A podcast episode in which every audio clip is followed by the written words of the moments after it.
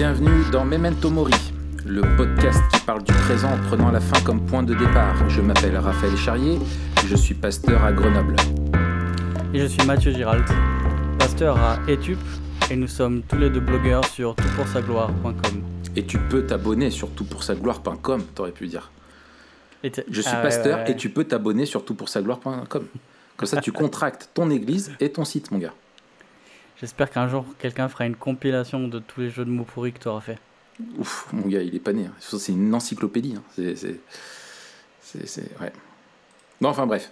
Alors, Mathieu, aujourd'hui, Ouais. euh, on va parler d'un homme euh, qui a marqué le XXe siècle, un des hommes les plus grands et en tout cas les, les plus importants sur l'échiquier politique euh, du XXe siècle. Moi, je pense à un homme qui, a, qui n'était pas chrétien, euh, en tout cas, qui était croyant en Dieu, mais euh, ça c'est sûr, mais en tout cas, est-ce qu'il était vraiment euh, euh, enfant de Dieu? Ça, je, ne le sais pas, mais en tout cas, ça n'apparaît pas comme une confession de foi publique, mais un homme que Dieu, je crois, a utilisé euh, dans sa grâce pour euh, faire de grandes choses et protéger le monde euh, aussi d'un drame euh, immense qu'aurait été la victoire du nazisme. Aujourd'hui, Mathieu, nous allons parler de... Aujourd'hui, nous allons parler de, Purée, mais euh, du général de Gaulle. du général de... Super dur. Aujourd'hui, on va parler de mon papa. Parce que mon papa, c'est le meilleur. Là, on va parler de Winston Churchill. Yes. Winston Churchill, le, le bonhomme avec son petit chapeau melon, sa canne, son cigare, son charisme et ses punchlines. Un homme euh, extraordinaire. Et pour être honnête, c'est moi qui ai demandé, à- enfin qui ai proposé à ce qu'on parle de, de Churchill euh, parce que je suis un grand fan. Et, et en toi- fait, pour être honnête, Ouais. il n'y a que toi qui va parler de Churchill, et que moi qui vais parler de Churchill. parce que je connais très peu de choses de Churchill. D'accord. Alors, tu sais que c'est pas un cigare, Mathieu. Churchill. Mais j'ai- ah mince Ah mince. Ah bah, j'ai plus rien à dire. Ah bah t'as plus rien à dire. Eh bah voilà. Et ouais. Non, c'est pas le cigare qui fait l'homme, c'est l'homme qui a fait le cigare, mon ami. Oh là là, c'est beau. Ouais, ouais. Ça t'est devenu. euh, D'où ça devient là, ce, cette espèce de. Pas d'obsession, mais on Non. peut dire que après Jésus. euh, Il y a Winston. Il y a bah, peut-être euh, un ou deux avant, mais il est pas loin dans la liste, quoi. Il est dans ton Ouais. top 5 quand même. Ouais, et je dirais en tout cas des, des, des non-chrétiens, euh, le personnage historique que je préfère, euh, la figure historique euh, plutôt, je devrais-je dire, c'est vraiment, ouais, Churchill est vraiment pour moi un, ouais, un gars dont je suis fan.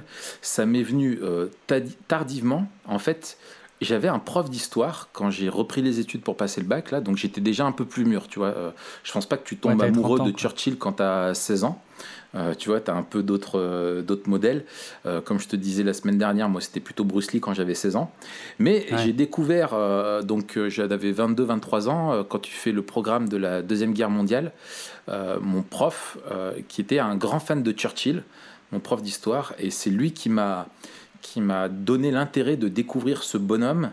Et ce qui est dingue, c'est de voir comme avec euh, son, son, son charisme, sa capacité, euh, son courage et ses capacités oratoires, il a réussi à faire des choses euh, extraordinaires. Et c'était vraiment un homme. ouais, voilà, en fait, tu, je suis, le, le bonhomme est à part, quoi. Tu vois, il, avait, il y a une classe. On parle de virilité euh, la semaine dernière. Euh, moi, je le trouvais euh, vachement viril et vachement courageux dans ce qu'il a fait, non pas sur le champ de bataille, bien qu'il a été militaire étant jeune, mais comme homme d'État. À l'époque, moi, c'était, il y avait la campagne présidentielle et je me disais, il y avait les tours, tu sais, il y avait le débat, je me souviens, entre Ségolène Royal et Nicolas Sarkozy, et je les voyais et je me disais, purée, mais les Anglais, il y a un moment donné, ils avaient Churchill, quoi. Les Américains, ils avaient Ah. Eisenhower, et nous, on avait Sarkozy et, et Royal qui se... Qui, oh, je me disais, pff, si on a une guerre euh, de l'envergure de la Deuxième Guerre mondiale, est-ce qu'on pourra compter sur eux, tu vois? Donc, Ouais, euh, c'est clair. donc voilà, ouais, c'est comme ça que je suis un peu euh, tombé fan de, de Winston. Ok, donc c'est ton, c'est ton prof d'histoire. D'ailleurs, pour euh, ceux qui seraient peut-être choqués d'entendre qu'on fait un épisode sur Winston Churchill ou, ou, ou d'entendre qu'on peut vraiment l'aimer à ce point, on vous renvoie peut-être d'abord à l'épisode sur la grâce commune. Tout à fait. Et, et, et ensemble, on va voir en fait aujourd'hui comment la grâce commune nous permet euh, non seulement d'apprécier, euh, mm. mais, mais même de... De tirer des leçons. Euh, Exactement. Ouais. de tirer des leçons de, de personnages qui, dans l'histoire, n'étaient pas chrétiens, mais qui ont reflété euh, grâce euh, à la grâce que Dieu leur a accordée, comme il accorde à tous les hommes, de faire des choses qui sont en accord avec sa volonté et qui peuvent être exemplaires euh, aussi pour, pour les chrétiens. du coup, moi j'ai une question. Comment tu as appris à le connaître à partir de ce moment-là où, où ton prof d'histoire t'en a parlé? Oui. Et quelles sont les ressources que tu conseillerais peut-être à ceux qui ont envie de, de se pencher sur, euh, sur Churchill Ouais, alors, euh, alors bon, j'ai commencé, euh, moi, enfin, donc j'ai commencé par le, programme d'histoire sur la Deuxième Guerre mondiale. c'est marrant, hein, un des trucs qui m'a le plus frappé, c'est la photo officielle de la conférence de Yalta qui avait lieu avec Eisenhower et, et Staline. Donc tu dis, tu as quand même sur une photo euh, trois personnages, euh, attention, qui ont été parmi les hommes les plus puissants du monde, même de toute l'histoire de l'humanité en termes de force militaire qu'ils avaient derrière eux et de poids politique où ils avaient eux un rayonnement sur le monde entier et décidé du monde. Et ça, j'ai été vraiment impressionné de voir que si peu de gars et, et, et, en fait, mon prof euh, euh, faisait toujours des citations de Churchill. Et c'était une encyclopédie de Churchill et il savait le citer ah à toutes les sauces. Mais c'était génial. Et, euh, et, en fait, du coup, moi, j'ai commencé à regarder de plus près les, les citations. Donc, j'ai commencé. comme ça et je en, on, en partagera tout à l'heure et c'était vraiment il avait le, un goût de la formule même traduit en français ça, ça rend très très bien et après plus tard j'ai continué notamment au travers de documentaires euh, télévisuels. Je ne sais pas si tu as vu la série Apocalypse euh, qui avait été produite par France Télévisions. C'est Mathieu Kassovitz aussi qui était, euh, je crois, la production et qui fait la voix off. En fait, la série Apocalypse, elle a été faite donc sur la deuxième guerre mondiale. Après, ils en ont fait un autre sur la première guerre mondiale. Et en fait, donc c'est des documentaires exclusifs où ils ont retrouvé tardivement les premières pellicules couleurs qui ont été tournées pendant la deuxième guerre mondiale et ils ont remasterisé, numérisé tout ça, mis en, couleur aussi le reste, créé une bande son spéciale. Et en fait, c'est un documentaire, euh, je sais pas, il doit faire, euh, je sais pas combien d'heures il, fait en tout, c'est plusieurs épisodes qui retracent toute la deuxième guerre mondiale. Et, euh, hmm. alors, franchement, si tu es au lycée et que t'as pas envie de bosser la deuxième guerre mondiale, tu regardes ça, c'est fascinant, c'est impressionnant, c'est horrible enfin, tu passes par toutes les émotions, mais euh, tu te dis, mais c'était vraiment une période de l'histoire complètement folle. Et donc... C'est peut-être un bon plan là, parce qu'il y a le bac, euh, c'est bientôt le bac, non? Ah ouais, ouais, ouais. Ah non, mais si t'aimes pas l'histoire et que tu trouves la Deuxième Guerre mondiale, tu comprends pas la logique des événements, tu regardes cette série de documentaires, mais c'est génial, quoi. Excellent. Euh, ouais, ouais, ouais, donc euh, ça très bien. Donc voilà, c'est au travers de d'abord de, documentaires comme ça que j'ai creusé un petit peu plus euh, qui était Churchill, même sur, sur YouTube. Tu dois pouvoir trouver des, des, des documentaires, je suis sûr, sur la vie de, de Churchill. Et puis après, il y a 2-3 y a, y a deux, trois ans, j'ai eu envie d'aller plus loin et de me dire, bah, tiens, j'ai vraiment envie d'aller au bout et de connaître le, le personnage.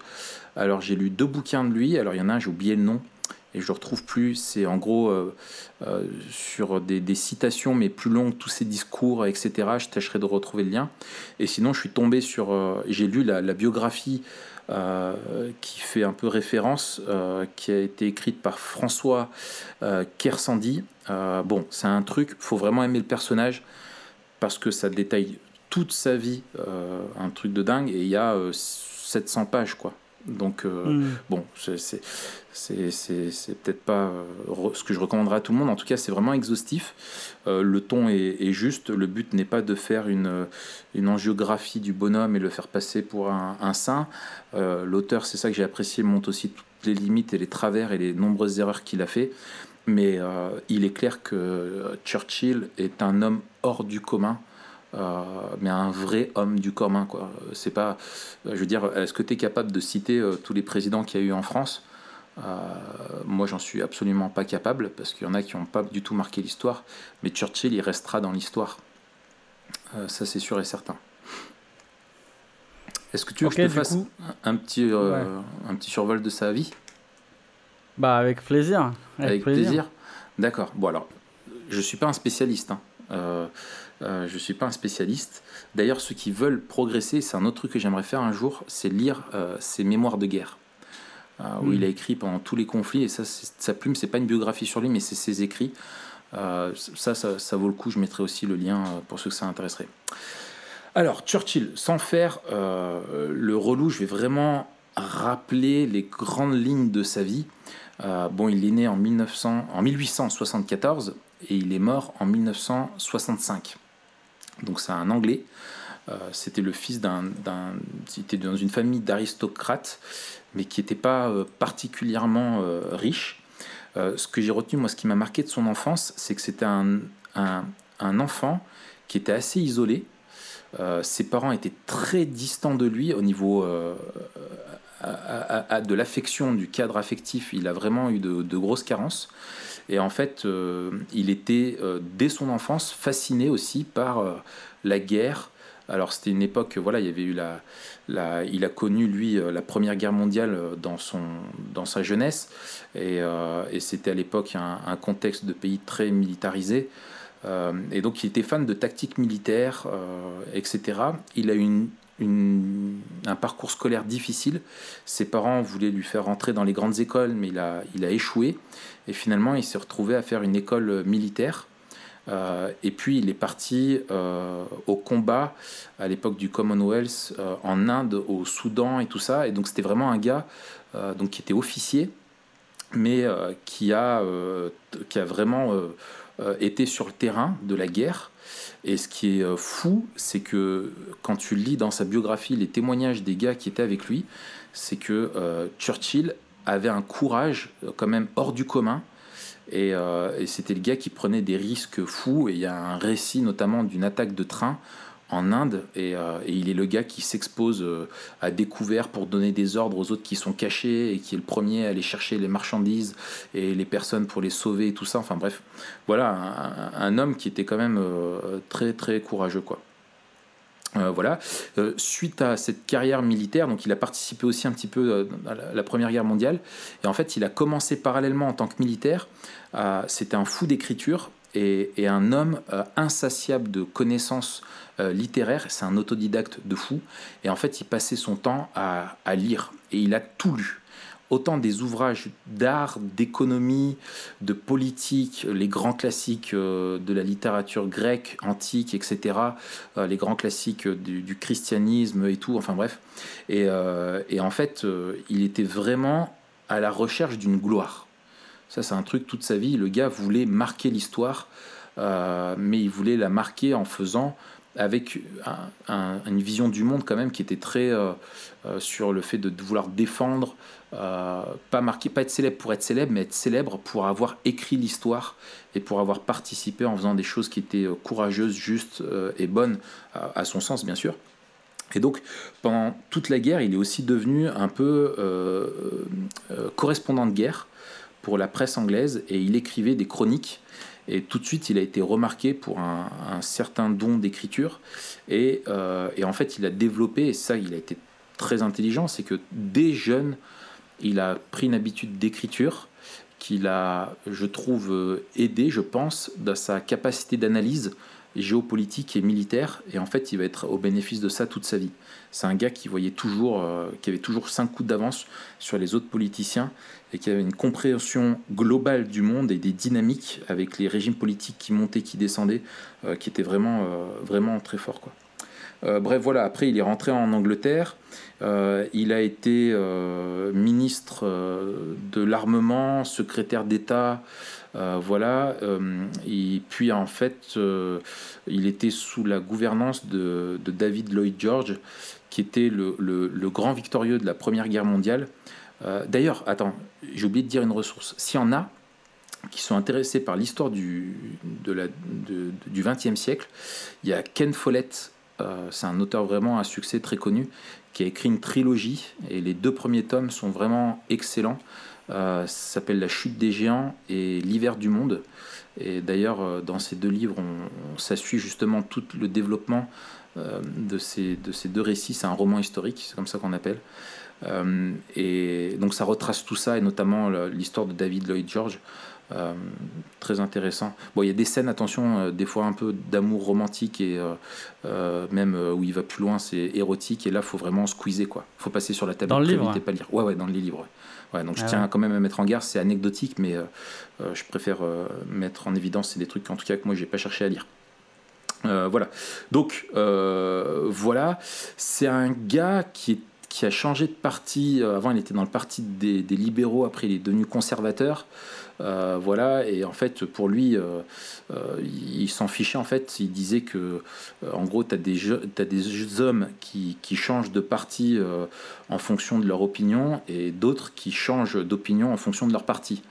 Et lui, il disait, moi, pour être conforme à mes opinions, je m'en fous, je quitte le parti, je vais dans l'autre parti. Donc, ça faisait hmm. partie un peu de son caractère. voilà, il s'était. Il y, y, a un truc qui est connu, une citation de lui que j'aime bien, où en fait une fois il coupe un, pendant le Parlement un, autre parlementaire, et le gars il dit mais euh, euh, pourquoi est-ce que vous euh, le coupez? Et lui il a répondu je ne contredis pas monsieur le député lorsqu'une vérité lui échappe de temps à autre. En fait il a coupé pour lui dire ça. Donc tu vois, ça donne une image du bonhomme quoi. Voilà, en 1940, je te passe les détails, moi-même je sais plus très clair dans ma tête, mais il devient Premier ministre du Royaume-Uni. Euh, et il a été choisi un petit peu par défaut plutôt que par euh, adhésion. Et je pense que ça a vraiment été un homme providentiel. Euh, voilà, et c'est lui qui organise toutes les forces armées britanniques et qui conduit le pays à la victoire sur les, puissances de l'Axe, donc la coalition autour des, nazis avec les, fascistes italiens. Et, c'est lui d'ailleurs qui est à l'origine de la maintenant célèbre opération si euh, on a vu le film Dunkerque. Voilà. Euh, c'est lui qui est à l'origine de, cette opération avec euh, toute la flotte anglaise. Exact, ouais, voilà, tout à fait. Et, en fait, voilà, c'est lui qui, qui, qui, voilà, c'est le penseur de la stratégie et même de la, de la politique, de la philosophie d'opposition acharnée contre le, contre le nazisme. et c'est lui qui va permettre à De Gaulle aussi avec qui on dit qu'il avait une amitié, mais qui était quand même euh, tumultueuse parce que c'était quand même pas du tout les mêmes régimes euh, et la même histoire, euh, et puis un antagonisme un peu historique entre l'Angleterre et la France, mais qui va l'aider en gros à être le, le, le, le, le porte-parole et s'imposer comme le chef des, alliés français et le représentant de la France combattante durant la Seconde Guerre mondiale, celle qui ne va pas collaborer. Euh, voilà. Suite à, la guerre, il va après devenir, il va rester dans la politique. Euh, là, je passe les détails. Moi, à titre personnel, ce qui m'intéresse surtout, c'est son rôle durant la, guerre euh, qu'il a eu. Mais en gros, il va rester jusqu'en 1964 dans le Parlement, dans lequel il avait été élu pour la première fois en 1900. Je sais pas si tu imagines la carrière politique du gars. Ah euh, c'est un truc de dingue, 64 ans. Euh, voilà, et à noter, euh, pour dire l'importance que le monde lui a reconnu quand il est mort, donc en 85, en 65 pardon, son enterrement a été à, ce moment-là de l'histoire l'événement qui avait le, rassemblé le plus grand nombre de chefs d'État dans le monde pour lui rendre hommage. Euh, euh, et, c'est fou parce qu'il avait dit euh, que l'histoire serait indulgente envers lui parce qu'il avait l'intention de l'écrire. Tu vois donc c'est hmm. donc c'est voilà. Donc s'il y a s'il y a quelque chose à, retenir, moi ce que je retiens de sa vie, et puis après je te proposerai quelques petites punchlines. de, de, lui et t'hésites pas à me couper la parole du coup si toi tu veux glisser des choses hein. Premièrement, je pense que c'est la chose la plus importante, c'est sa lucidité face au nazisme. Euh, euh, Lloyd George, qui était le grand gagnant de la Première Guerre mondiale, et, la plupart des, parlementaires euh, anglais voulaient en fait composer avec le nazisme. Vous voyez la, naissance de ce nouveau régime, la puissance de l'Allemagne, et en sortant d'une première guerre qui avait vraiment coûté à tous, voulait absolument éviter la deuxième guerre. Et, en fait, lui, il a une citation extraordinaire. Euh, quand l'Angleterre a proposé en fait d'avoir un, accord tu de paix et de non-engagement euh, euh, dans, dans, la, guerre, il a dit vous aviez à choisir entre la guerre et le déshonneur. vous avez choisi le déshonneur et vous aurez la guerre. tu vois, donc euh, il a dit double, double humilité, tu vois. Et en fait, il disait euh, des politiques euh, autour d'eux, alors je ne sais pas à qui elle était adressée en particulier cette, cette accusation-là, mais il disait un conciliateur, c'est quelqu'un qui nourrit un crocodile en espérant qu'il sera le dernier à être mangé. Et en fait, lui, hmm. c'est comme ça qu'il voyait le, le, nazisme. Et donc, son action en, en, tant que Premier ministre a été décisive entre 40 et 45 durant la Deuxième Guerre mondiale, quoi. Et d'ailleurs, je sais pas si tu l'as vu. Euh, est-ce que tu as vu le film euh, Et non. Et non. Les heures sombres, Darkest Hours. je voulais absolument y aller, mais j'avais un emploi du temps de fou. J'ai pas trouvé le temps, dis-toi, d'y aller. Mais c'est sûr que dès qu'il sort en, location, je me le regarderai, c'est sûr et certain.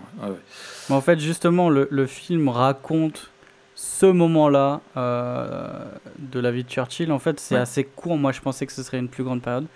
Mais raconte vraiment le moment où il a été euh, parachuté un peu, ouais. Euh, justement euh, à, son, à son poste. Par défaut. Comment il a dû lutter à, à l'intérieur même ah de son parti il était pas et avec ses chefs, tu vois, de, de l'armée, les généraux, etc. Mm. Et notamment qu'il a été le dernier rempart contre l'abdication, en fait. Tout à fait. Oui. Et, euh, et en fait, c'est assez, assez émouvant. tu verras, il y a une scène assez émouvante, mais on voit que c'est un homme qui est plein de convictions. Bon, on en parlera tout à l'heure dans les choses à retenir. Euh, mais que euh, c'était le seul en fait. Et qu'à un moment donné, il a, il a, il a douté. Mais que s'il y a quelque chose qu'il a bien caractérisé, c'est sa position indéfectible et intransigeante face au mal. Et, et comme tu disais, la lucidité qu'il avait contre euh, ce, ce, ce nazisme-là, qui, qui pour lui, c'était le, le mal même, c'était la barbarie, c'était euh, et on pouvait pas, on pouvait pas imaginer faire autre chose que le combattre pour l'anéantir. c'est ça. Et, il disait si, si un jour euh, Hitler allait en enfer, euh, j'irais quand même euh, glisser un mot de compassion à, Satan, je crois, ou un truc comme ça. Et, tu vois, il, a, a, une citation un peu comme ça euh, pour dire son opposition à Hitler était vraiment, était vraiment forte, quoi. donc ça, pour moi, c'est ça, c'est son, son, son, courage politique. et un pays qui a des forts leaders politiques avec des valeurs, c'est quand même, c'est quand même une bénédiction, c'est clair.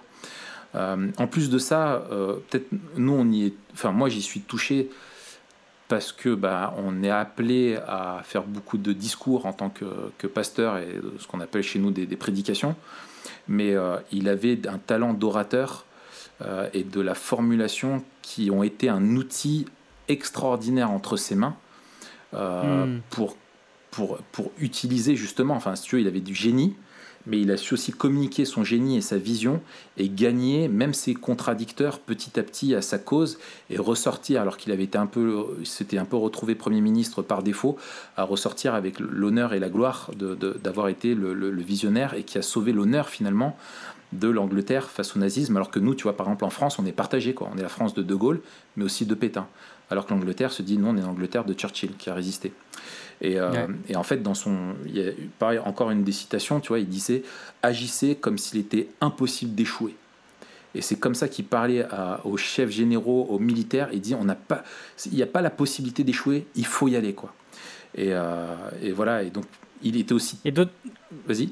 Ouais, désolé. D'autant plus que euh, ce qui était, ça aurait été facile de tenir ses positions s'il avait, s'il était en en tactiquement euh, dans une position favorable. Alors que là, le, le, moment où justement, euh, et, c'est la raison pour laquelle certains voulaient euh, signer un traité avec l'Allemagne, c'est que l'armée anglaise se faisait défoncer, qui perdait énormément de monde et que toutes leurs positions, et on le voit d'ailleurs à Dunkerque, c'est extrêmement oppressant, mais toutes leurs positions étaient, ils étaient acculés de toutes parts, et la seule issue semblait être soit euh, le, la mort et, le carnage, euh, soit mhm. l'abdication. Ouais, c'est ça. C'est ça. Et allié à ça, pour lui, avec son courage, il y avait aussi un boulard, il faut reconnaître, énorme, un orgueil phénoménal. Ça, c'est clair. Et il disait, je crois que c'est une de ses punchlines les plus connues où il disait Nous sommes tous des vers, mais je pense que je suis un ver luisant. je trouve ça génial. il avait un bagou euh, extraordinaire. Quoi. Donc euh, voilà, c'est ça. Il faut retenir ses dons d'écriture. Il euh, faut savoir qu'il a eu un prix Nobel. Hein, de ah littérature, ouais. Ouais, pour ses mémoires de ah guerre, je crois, mais et pour toute son œuvre. C'était aussi apparemment un peintre estimé. Alors ça, je le savais pas du tout. Je l'ai, découvert en ah la biographie. Bon, moi, je me dis qu'il aurait mieux fait de faire du rap parce que ça aurait été un super rappeur, je pense. Est-ce que tu as vu la série The Crown? Euh, sur Netflix Non. Parce que c'est la série qui détaille le règne d'Elisabeth II. Ouais, ouais c'est pas le genre de euh. thématique qui tire de prime abord. Et eh ouais, mais as, tu as tort parce que c'est la toile de fond euh, de, sur laquelle Churchill a évolué et, et, on le voit très souvent. Churchill. Ah, bah alors pour ça, Et notamment, est-ce que tu connais l'histoire de son portrait? Non.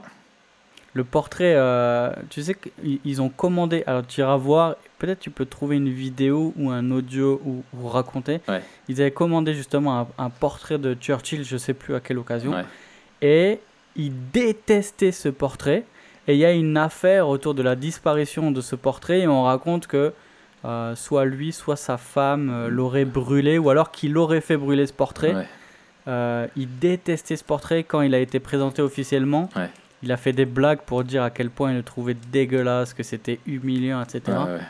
Et donc c'est c'est à la fois marrant, mais ça montre aussi ce côté boulard du mec quoi, ouais, ouais. qui se laisse, il se, en fait il se laissait pas contrarier le mec. Ouais ouais c'est ça, c'est c'est ça et un orgueil démesuré. Euh, qui, l'a poussé à faire de grosses erreurs hein, dans sa tactique militaire, dans plein de trucs. Là, on dépeint un peu comme l'homme euh, victorieux, mais euh, notamment pendant la Première Guerre mondiale en Inde, quand il a été ministre du Commerce aussi pendant un temps avant de devenir ministre des Armées, euh, il y avait des questions de, soulèvement un peu de population, en même temps qu'il y avait eu la, révolution des... ah mince, en Russie, là, mince, j'ai oublié le nom. Ah, pétard, je passe pour un naze là. Euh, bref, la révolution ouvrière. Bolchevique Voilà, merci, bolchevique. Euh, voilà, il y en avait du coup en Angleterre, le bolchevisme vraiment euh, gagné, et puis lui, il a géré ça, mais comme un bourrin, enfin, je veux dire, c'était terrible. En fait, il n'était pas fait pour le commerce, lui, il était fait pour la guerre, hein, c'était clairement. Hmm. Et il disait lui-même, c'est fou, il disait, j'ai une la préparation de la guerre me fascine. C'était un truc. alors ça fait peur hein, quand on entend ça, mais lui, il se sentait appelé vraiment, mis à part euh, le gars avait une conviction qu'il devait être là pour protéger son pays et protéger le monde du nazisme. C'était un peu sa ligne euh, directrice. Mais il avait une, autre grosse faiblesse euh, au niveau de son, mode de vie. bon, il était hyper orgueilleux. il savait se faire des amis, mais aussi des, ennemis. et il, était, il avait du mal à comprendre son pays. ça, c'est un truc que j'ai trouvé, c'est que autant dans l'analyse du monde, et au niveau international, il a été très fort. Au niveau national, ça a été beaucoup plus difficile euh, pour lui. Euh, et puis c'était un homme qui était aussi euh, alcoolique, ah mélancolique, qui était polyaddict, hein, on pourrait dire ça comme ça. apparemment, il, il, le dit qu'il a traîné de son enfance, en fait, où il a toujours voulu impressionner son père qu'il méprisait, son père qui était aussi dans l'armée. Et, et, lui, du coup, derrière, a, toujours essayé de compenser ça. Et euh, alors, il en jouait avec beaucoup d'humour, mais derrière, euh, c'était ça, tu vois. Il avait une santé déplorable et qu'il a vraiment mal amené. Mais c'était un fou de travail malgré tout. Des fois, il avait des crises euh, de rhumatisme et de gouttes et liées à l'alcool et tout ça, enfin plein de problèmes. Il était dans des bains chauds pour se soulager, mais à côté de lui, il y avait ses euh, secrétaires qui étaient là et il dictait toute la journée de, des lois, des textes, des, commandements. Des, il organisait des trucs depuis son bain alors qu'il était en train de souffrir. Et, euh, et quand on lui demandait quel était le secret de sa vitalité, c'est ce qu'il répondait Non. No sports. Pas de sport. Et, euh, et, il disait euh, d'autres choses, il disait ouais voilà, euh, dans, je n'ai je, n'ai dans le sang que des globules rouges. L'alcool a tué depuis belle lurette tous mes globules blancs. voilà, il disait aussi que l'alcool lui a beaucoup pris, mais lui a aussi beaucoup donné. Enfin, il avait une relation qui était vraiment perverte, perverse pardon, à ça. Et, et voilà. C'est d'ailleurs comme ça que commence le film. Le film euh, donc, euh, dont je te parlais tout à l'heure, il commence avec le, un verre de whisky qui est versé. Et tu le vois euh, au réveil qui, qui boit son verre de whisky et qui allume son cigare. Quoi. Et il disait. Il y a, une, il y a une scène aussi qui est hyper drôle c'est sa, sa, femme qui lui dit Mais on est fauché, comment on va faire On peut pas payer les factures et tout. Et lui, il s'en foutait, tu vois. On voyait qu'il était. Il gérait pas ça. Il était dans des trucs beaucoup plus grands, entre guillemets, que ça. Et puis il a une réplique qui regarde sa femme il dit Et qu'est-ce que tu veux que je fasse? Bah. Et, elle, elle dit Bah, faut arrêter de fumer des cigares. Il dit J'en fumerai que 4 par jour, désormais. c'est ça, c'est ça. Et il disait euh, euh, le secret de la santé. Alors attends, je ne sais plus celle-là parce que je l'ai pas noté. Il y a un truc genre le secret de la santé, c'est le médecin m'a dit en ah le secret de la santé, c'est une pomme par jour. Du coup, faut bien viser le médecin. Donc, genre, euh, t'as le médecin qui s'approche de toi, tu lui balances une pomme par jour, ça suffit, tu vois, pour le tenir à distance, tu vois. Mais il était dans un suicide à petit feu, il se concentrait, il s'en fichait de lui-même, euh, de sa santé, et je pense que aussi, il a trouvé dans des dépendances comme ça aussi tout le. Euh, c'était ses médicaments pour gérer son stress, etc., etc. Hein, faut pas rêver. Hein. voilà, donc je te propose quelques-unes de ces punchlines quand même. Vas-y, vas-y, balance. Là, là, là, on va se marrer. Il faudrait presque demander à Dave euh, qu'en fond ils nous mettent un, un petit, euh, un petit beat de rap, tu vois, parce que euh, franchement, voilà ce qu'il disait. Il disait Christophe Colomb fut le premier socialiste. Il ne savait pas où il allait, il ignorait où il se trouvait et il faisait tout ça aux frais du contribuable. Il oh, le mec, le tueur. Et, et c'est là où il faut mettre. Tu vois, souvent, moi, j'ai je, du mal avec les citations qui sont euh, mises, tu sais, euh, sur Facebook ou contexte, sur Twitter, c'est des trucs de motivation et tout ça. C'est vraiment, euh, je trouve, terrible. Mais il faut repenser au contexte des citations. Et ça, c'est hyper important. Où il disait Un pessimiste voit la difficulté dans chaque opportunité, un optimiste voit l'opportunité dans chaque difficulté. Ah ouais, ça, j'avais déjà. Celle-là, elle est connue, tu vois. La critique peut être désagréable, mais elle est nécessaire. Elle est comme la douleur pour un corps humain. Elle attire l'attention sur ce qui ne va pas. Hmm. Ah oui, je l'ai. Une pomme par jour éloigne le médecin pourvu que l'on vise bien. Et le succès, c'est d'aller d'échec en échec sans perdre son enthousiasme. Voilà, tu vois, le contexte des citations est, hyper important parce que c'est pas un mec qui veut développer son blog. C'est ça. C'est ouais, ça. C'est ça la grande différence, c'est que et, et moi c'est ce que j'aime aussi avec Albert Moller. Ouais. Euh, alors lui, Albert Moller, c'est plus euh, Theodore Roosevelt, son, ouais. son, son homeboy. D'ailleurs, j'ai la biographie là que je vais me faire cet été. Et eh ben on fera l'inverse. tu me parleras de, ouais, ouais. je te parlerai de, Teddy. Roosevelt. Euh, et, et, et c'est ça le, la différence entre les mecs qui te sortent des citations de motivation parce qu'ils sont influenceurs Instagram et le mec qui te parle de difficultés ou de douleur parce qu'il a fait la guerre. C'est ça, exactement, exactement, exactement. C'est, ça change tout quoi. Tu vois quand il dit euh, vous, vous saurez regarder loin dans le passé, plus vous serez regarder loin dans le passé, plus vous saurez loin dans le futur. On mm. parle de discernement. Le gars en fait il était cultivé à mort. Et il savait comment fonctionnait la dynamique de la géopolitique et voilà une phrase, tu vois, sur son analyse de. Euh, je pense que là, euh, on est en pleine guerre ou après. Euh, il dit En Angleterre, tout est permis, sauf ce qui est interdit. En Allemagne, tout est interdit, sauf ce qui est permis. En France, tout est permis, même ce qui est interdit. en URSS, tout est interdit, même ce qui est permis. tu vois le gars C'est ça, le sens de la formule. Il te dit ah toute la géopolitique euh, du monde occidental euh, avec ça, quoi. C'est dingue. Euh, il y a aussi cette célèbre phrase que la démocratie est un mauvais système, mais elle est le moins mauvais de tous les systèmes. Ça, on lui doit aussi à lui.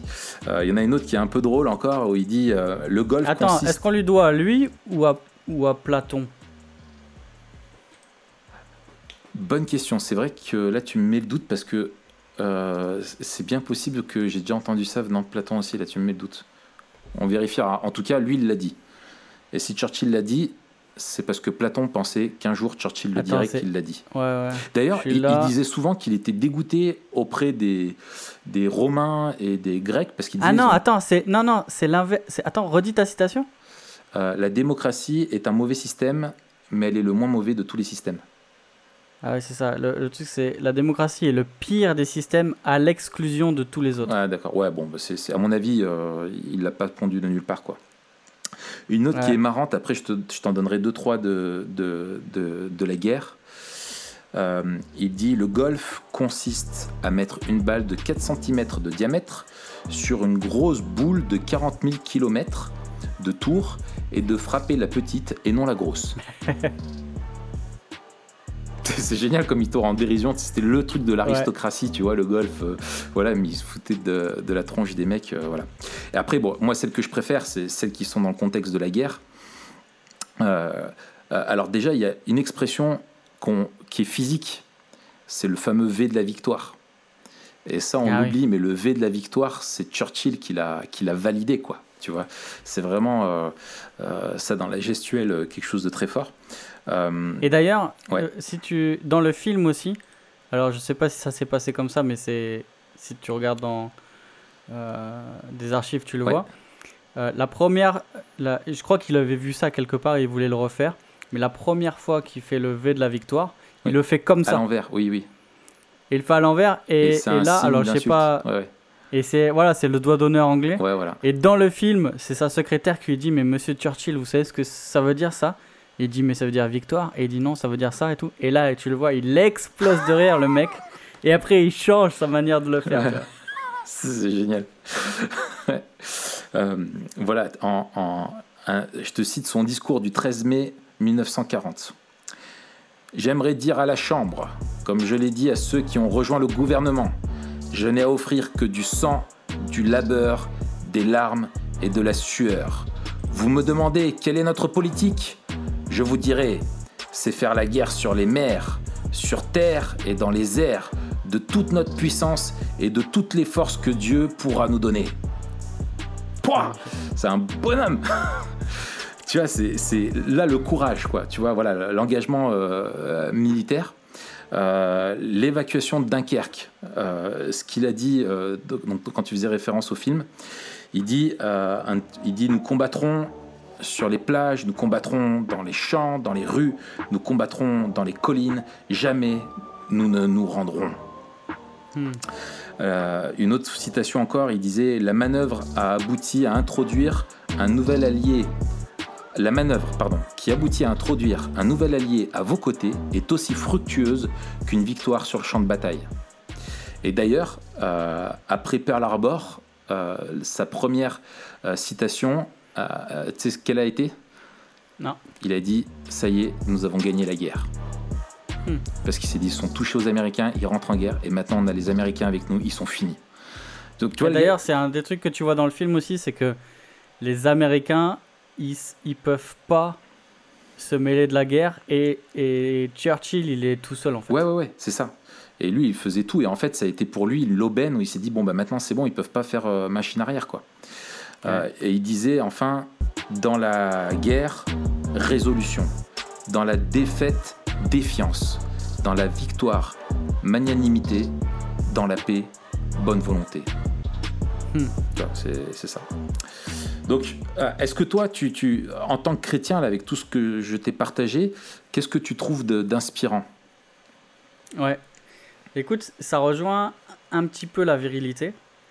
Euh, Tout à fait. Je trouve qu'il y a des traits justement de la grâce commune qui rejoint euh, ce qu'est être un homme, notamment le courage. Ouais. Euh, C'était un homme courageux comme on l'a vu. Ouais. Euh, la conviction, mais une conviction qui n'est pas juste des, des bons mots ou des idées faciles, c'est une conviction de l'agir. Ouais. Et c'est une conviction qui l'a qui l'a amené à, à justement euh, être seul contre tous, courageux, à Mm. persévérer. Et euh, la question de l'engagement, encore une fois, pour moi, elle est, elle est très importante. Parce qu'il s'était engagé au service euh, du peuple anglais. On, on voyait quelque part que c'était aussi une, une certaine satisfaction personnelle parce qu'il fait ce qu'il qu'il fait ce qu'il faisait aussi une certaine ben, il est arrivé aussi là et je pense que toute sa vie il a voulu être il, il, il a voulu être euh, premier ministre Mm. Euh, et, et jusqu'au bout Mm. jusqu'au bout il, visait que ça. Mais la question de l'engagement, le mec, une fois qu'il était engagement, engagé à, à, gagner la guerre et à vaincre le mal, il a fait tout ce qui était en son pouvoir pour aligner ses convictions et mettre son courage au service de cet engagement.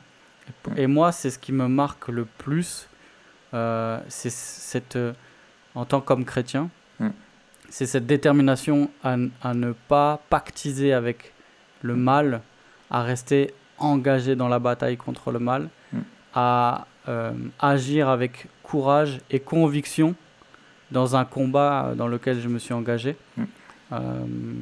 Et, et, je pense que l'exemple de Churchill est, est, un bel exemple, mm. euh, tu vois, mm. sur ces points-là, quoi. Ouais, excellent. Moi, bah, je, te rejoins un, peu, je vais, je vais à peine compléter. Euh, euh, le courage, je pense, c'est ce qui ressort le plus. et la capacité à prendre des décisions à haut risque. Mm. et là encore, j'ai une citation, tu vois, où il dit On ne devrait jamais tourner le dos à un danger pour tenter de le fuir. Si vous le faites, vous le multipliez par deux. Mais si vous l'affrontez rapidement et sans vous dérober, vous le réduirez à de moitié. Donc hmm. ça, tu vois, c'était, vraiment ça quoi.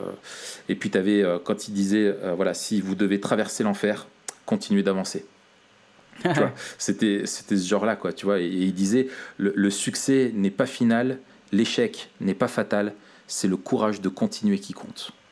Donc c'est cette résilience qui a marqué toute sa vie d'homme politique, où il a perdu énormément de fois, où il a eu des déboires, etc. Mais cette résilience, je trouve, moi, qui est inspirante pour nous de se dire, ben, lui, il était conscient qu'il était dans un monde qui était en grand danger.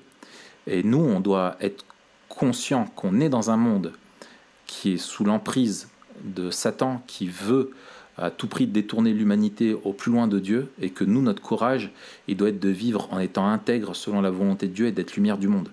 Et que dans ce sens-là, la persévérance, et la Bible met énormément en avant la persévérance, et celui qui est sauvé, c'est celui qui est persévérant. Et, et, et, du coup, nous, on doit être euh, vraiment persévérant dans nos convictions, malgré les flots et la, les puissances qui sont autour de nous culturelles, politiques, qui voudraient nous faire changer d'avis, que nous, nos convictions, en plus, elles viennent pas de nous, euh, elles viennent pas du monde comme elles venaient pour Churchill, alors peut-être de choses positives euh, qu'il y avait dans l'histoire, mais qu'elles doivent venir de la, de la parole de Dieu. Ce que je retiens aussi, euh, c'est sa capacité en tant que leader à anticiper les changements. Et ça, je pense que moi, en tant que responsable euh, d'église, je me dis, les responsables doivent avoir quelques cours d'avant. et aussi, sa façon dont il savait transmettre le courage. Tu vois, il y a le fait d'être courageux et de transmettre le courage. Et je pense qu'en tant que leader, si on a vraiment en foi, une foi en Christ, euh, une des qualités qu'on doit reconnaître chez nous et qui est une, manifestation pour moi de la foi et de la sagesse, c'est le courage. Euh, et donc moi, je cherche, j'espère pouvoir être euh, un leader courageux. Et enfin, le rôle de l'écriture. En fait, pour lui, un, ça rappelle, tu citais Albert Moller, dans son bouquin sur le leadership, là où il dit que les leaders sont des personnes qui écrivent. Euh, c'est leader writer avec mon accent euh, so French. Et, euh, et, en fait et lui en fait il, était orateur et il était, et il écrivait et il lisait beaucoup. Et tu vois que ça a eu mhm. un rôle hyper important dans sa vie. C'est par les lettres et l'éducation qu'il a réussi à, forger des convictions et à, et à, transcender son, son, peuple et ses armées. Et nous, bon, c'est pas avec n'importe quelle lettre, c'est avec la, la, lettre écrite par Dieu, la parole de Dieu, qu'on sait sûr et fiable, et que nous-mêmes, on doit apprendre à développer des, des, pensées et à communiquer, que ce soit par écrit ou par l'oral, nos convictions aussi au, peuple de Dieu et au monde, pour appeler le monde à la, à la paix à laquelle Dieu appelle. Quoi. Excellent. Voilà, voilà. On se dit à la semaine prochaine. À la semaine prochaine. Euh, de quoi on va parler? Eh ben, très bonne question. On va parler du survivalisme, mon gars. On est ces trois épisodes qui sont un peu un peu badass. Un peu badass, ouais, un peu très mec, mais mais mais c'est cool. Mais écoute, si on survit d'ici là, ce sera avec plaisir. Ouais, et puis pour euh, augmenter vos chances de survie en cas d'apocalypse, mettez 5 étoiles sur iTunes. Euh, c'est scientifiquement prouvé que ça vous protège. Il y a une étude, on vous mettra le lien dans la description. Ah, une étude. Allez, salut Raph. Salut Matt.